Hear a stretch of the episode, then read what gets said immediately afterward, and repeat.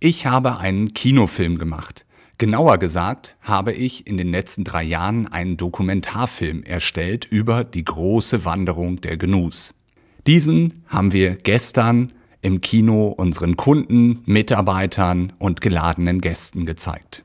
Wie ich überhaupt auf diesen Film gekommen bin, was dies mit dem Thema Nachhaltigkeit zu tun hat und was dabei alles so schiefgehen kann, das erfährst du nach dem Intro. Dein Bauexperte mit Tobias Stahl. Alles, was du zum Thema Hausbau, Sanierung und Nachhaltigkeit wissen musst. Wenn man mich fragen würde, wie ich das letzte Jahr mit nur einem Wort zusammenfassen sollte, wäre es für mich das Wort anstrengend. Die fehlende Planbarkeit der Regierung, ein Krieg in Europa, der weiter fortschreitende Klimawandel und immer wieder die Folgen von Corona. Aus dem Grund möchten wir euch heute etwas Licht in den dunkelsten Monat des Jahres bringen. Mein großes Hobby ist das Fotografieren und Filmen von Tieren. In den letzten drei Jahren habe ich einen Dokumentarfilm gedreht über die große Wanderung der Gnus in der Serengeti und der Masai Mara und freue mich total, diesen tollen Film heute im Kino vor dieser gigantischen Leinwand mit euch zusammen anschauen zu dürfen. Bevor ich euch gleich mit auf Safari nehme, möchte ich euch aber drei Geschichten erzählen.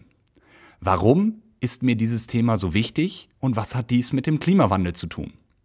Wie ist es überhaupt dazu gekommen und was hat dies mit Corona zu tun? Und bevor es losgeht, möchte ich euch natürlich auch ein bisschen erklären, was die große Wanderung der Gnus überhaupt ist. Auf Safari gehen bedeutet übersetzt auf eine Reise gehen. Und dies ist die große Leidenschaft von meiner Frau und mir, das Reisen.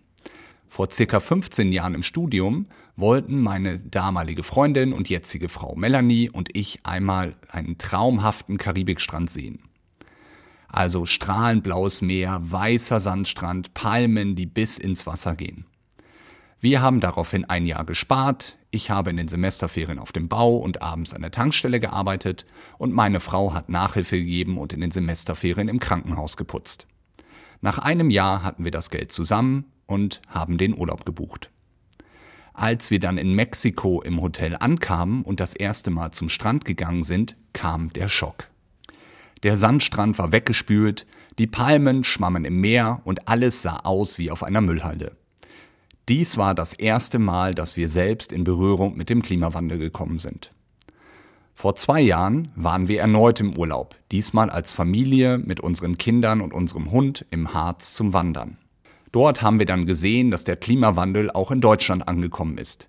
Mindestens ein Drittel der Bäume waren nur noch weiße Stümpfe und es sah aus wie auf einer Mondlandschaft.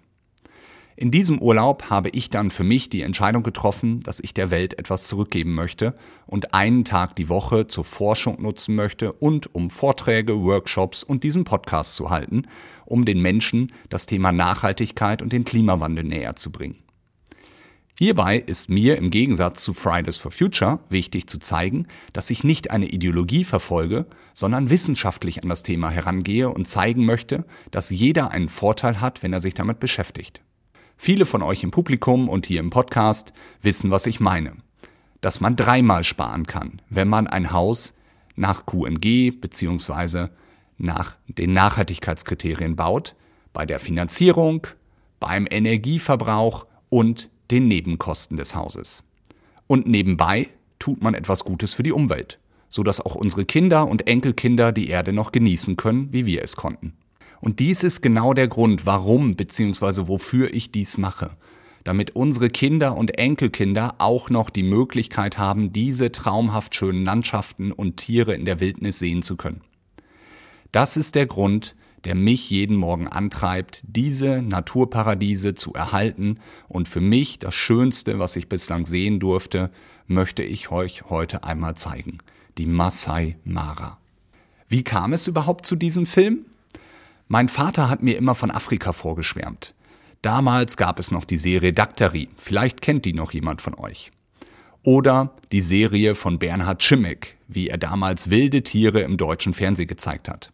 Da es aber bei meinem Vater nie dazu gekommen ist, einmal auf Safari zu gehen, habe ich ihm zum 60. Geburtstag eine Reise nach Südafrika in den Krüger Nationalpark geschenkt. Bei dieser Reise hat mich auch das Afrika-Fieber infiziert. Wir wollten dann im Jahr 2021 zusammen eine Reise nach Kenia machen und dort unterschiedliche Nationalparks besuchen.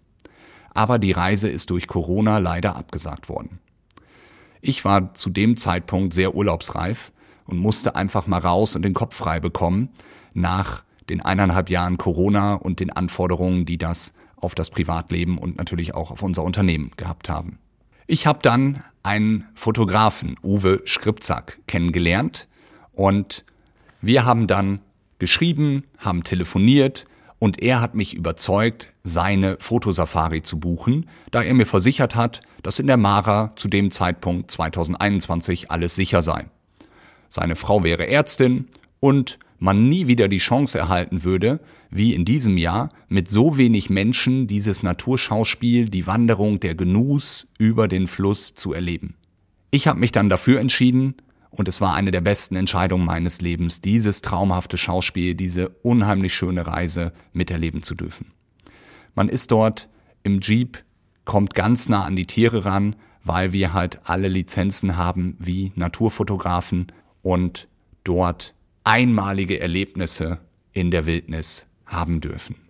Dort habe ich mein Wofür kennengelernt. Diese Wildnisse zu erhalten und einen kleinen Beitrag daran zu leisten, dass auch meine Kinder und Enkelkinder die letzten Naturparadiese, die letzten Nationalparks noch erleben können, entweder im Fernsehen, in Dokumentationen oder wenn man ganz viel Glück hat, sogar einmal live dort zu sein. Und dass diese nicht in den nächsten Jahren alle zerstört werden. Aber was ist überhaupt die große Wanderung der Genuss? Wer von euch hat davon schon einmal gehört? Und wer weiß noch gar nicht, was ihn darunter erwartet. Insgesamt wandern über zwei Millionen Tiere jedes Jahr durch die Serengeti. Davon sind es ungefähr 1,3 Millionen Gnus, 500.000 Zebras und einige hunderttausend Antilopen. Die Reise beginnt im Frühjahr im Süden der Serengeti, im Bereich Maschwa und Ndutu. Dort bekommen die Gnus ca. 500.000 Kälber. 8.000 pro Tag. Warum bekommen die Tiere gerade dort ihre Kälber? Da dort ein besonders mineralienhaltiger und nährstoffreicher Vulkanboden ist, erzeugen die Mütter bedeutend mehr Milch und die Kälber können schneller groß werden, schneller wachsen. Im Sommer ziehen dann die Tiere über den Westen der Serengeti nach Norden bis in die Masai Mara nach Kenia. Warum machen die Tiere das? Sie folgen immer dem Regen auf der Suche nach Futter. Im Sommer ist Trockenzeit in der Serengeti und in der Mara kann man aufgrund der Nähe zum Viktoriasee und den häufigeren Regenschauern noch etwas zu fressen finden. Um da hinzukommen, müssen die Tiere insgesamt 13 Flüsse überqueren. Der beeindruckendste davon ist der Mara-Fluss auf der kenianischen Seite. Und genau dieses Schauspiel möchte jeder, der dorthin fährt, einmal sehen, mal schauen, ob es uns gelungen ist und wir dieses traumhafte Schauspiel sehen durften. Was dabei alles schiefgehen kann, möchte ich euch heute in diesem Podcast erklären. Ich war dort zum Fotografieren. Da die heutigen Kameras natürlich auch in der Lage sind, Videos aufzunehmen, genauso wie unsere Handys, habe ich bei der ersten Reise zwischendurch immer mal wieder gefilmt. Und habe dann, als ich zu Hause war, festgestellt, daraus kann man was ganz Cooles schneiden. Ich war dann noch einmal dort und habe auch dort einige Aufnahmen filmen dürfen und diese nun einmal zusammengeschnitten zu einem Zweiteiler zu einem Kinofilm. Uwe, mein Mentor, hat mir dann empfohlen, naja, wenn du so einen Film im Kino zeigst, dann solltest du dich nicht da vorne hinstellen und die ganze Zeit nur die Szenen erklären. Es geht ja nicht um dich, es geht um die Natur und es geht um die Tiere und dementsprechend wäre es sinnvoll, das Ganze einzusprechen.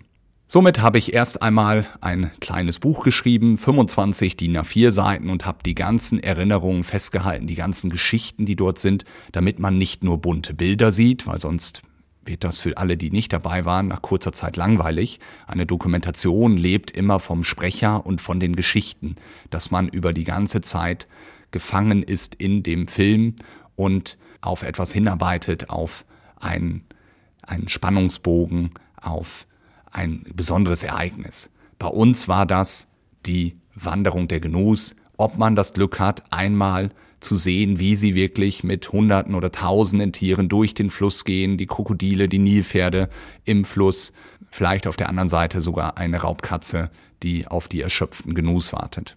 Ich habe dann diese 25 Seiten geschrieben und habe in den Weihnachtsferien das Ganze eingesprochen. Mit diesem Mikrofon, was ihr gerade vor mir seht, ein Studiomikrofon.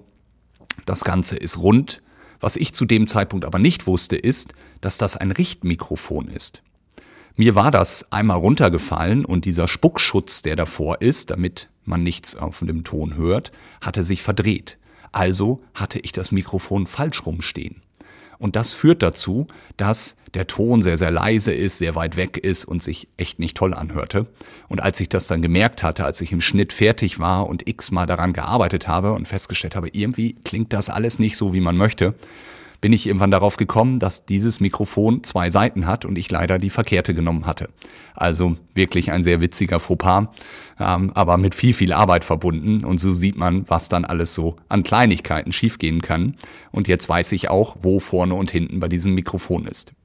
Damit man den Ton gut aufnehmen kann, hatte ich mir dann ein kleines Hörstudio gebaut. Das heißt, ich hatte aufgrund des Podcasts schon solche Schaumstoffelemente mal bestellt gehabt, die man an die Wände kleben kann. Aber das wollte ich hier in meinem Büro, in dem ich den Podcast aufnehme, auch nicht unbedingt machen. Somit hatte ich die zum Glück noch und habe mir dann aus einem großen Karton etwas gebaut, wo ich innen drin alles mit Schaumstoff ausgeklebt habe und mir das Ganze über den Kopf stellen wollte, um daraufhin eine optimale Umgebung zu haben, ohne Hall und ohne irgendwelche Störgeräusche. Naja, die Idee war vielleicht mittelmäßig, die Umsetzung nicht. Ähm, auf jeden Fall, als ich das Ding dann über den Kopf gestellt habe, fielen mir die Schaumstoffelemente auf den Kopf, äh, haben sich immer wieder vom doppelseitigen Klebeband gelöst und die Aufnahme war natürlich auch nichts. Dann kann es mal sein, dass der Hund bellt oder dass die Tür klingelt oder dass die Kinder irgendwie was möchten. Also so ist es nicht ganz so einfach in den Weihnachtsfeiertagen den Ton aufzunehmen. Ich hoffe, dass dadurch trotzdem was Gutes geworden ist und alle, die dies im Kino miterleben durften, ähm, mit dem Endergebnis zufrieden war. Ich weiß jetzt zu schätzen, wie aufwendig es ist, einen Film zu machen. Das eine sind die Bilder, dann werden diese geschnitten zu einem roten Faden, dann muss das Ganze vertont werden, also dass man Hintergrundmusik sucht, die dann auch zu den einzelnen Szenen passt. Dann schreibt man eine Geschichte, nimmt diese auf und muss dann gucken, dass natürlich genau in dem Moment das Tier auch durchs Bild läuft, wo man darüber spricht. Wenn man von einem Rhinoceros spricht, aber in Wirklichkeit ein Elefant zu sehen ist, sagt man auch, naja, der Sprecher hat halt auch nicht so viel Ahnung. Und somit habe ich nun ganz, ganz großen Respekt davor, einen Film zu machen. Bin unheimlich stolz, dass wir es geschafft haben, diese 90 Minuten zusammenzustellen. Und bin natürlich, solltest du dabei gewesen sein, unheimlich dankbar, wenn du mir ein Feedback geben würdest, wie du diesen Film fandest, weil wenn es dir gefallen hat, ist es gut möglich, dass wir uns den zweiten Teil im nächsten Jahr anschauen. Also sollte dich einmal interessieren, wie die große Wanderung der Genuss weitergeht und du Interesse haben, im nächsten Jahr, im Januar, dir diesen Film anzuschauen, dann schreib mir gerne und sichere dir eins der ersten Tickets. Wir haben immer so gut 100 Karten, aus denen du gerne deine Tickets bekommen kannst. Also wenn du diesen Podcast hörst und dich das interessiert, schreib mich gerne an und dann würde ich mich unheimlich freuen, wenn wir uns im nächsten Jahr in Nordhorn im Kinopalast sehen und uns den zweiten Teil des Films anschauen. Dies war eine sehr persönliche Folge. Das ist mein Warum, warum mir dieses Thema Nachhaltigkeit und Klimawandel so wichtig ist. Einmal die eigenen Erlebnisse, die ich gemacht habe in Mexiko am Strand, im Harz oder auch bei uns jetzt im kleinen Emlichheim, wo wir im Mai letzten Jahres eine Dürre hatten ähm, es sah aus wie in der Serengeti. Bei uns war alles verbrannt. Ich denke bei euch auch. Es war alles braun, gelb, hohes, verbranntes Gras und es war an dieses grüne Gras, wie wir es hier kennen, eigentlich nicht mehr dran zu denken. Und im Dezember hatten wir Hochwasser. Natürlich nicht so schlimm wie im Ahrtal, aber wir haben den jemals höchsten Stand überschritten um 10 Zentimeter. Also mein Opa hat mir immer gesagt, einmal in 100 Jahren steht der hiesige Fluss, die Fechte so hoch, dass das Wasser weit über die Ufer tritt und bis zur Kreuzung mitten im Ort kommt. Das ist es zum Glück nicht, aber wir haben den höchsten jemals gemessenen Stand um 10 Zentimeter überschritten. Viele Keller standen unter Wasser, vieles ist kaputt gegangen und das zeigt uns, dass der Klimawandel dort angekommen ist.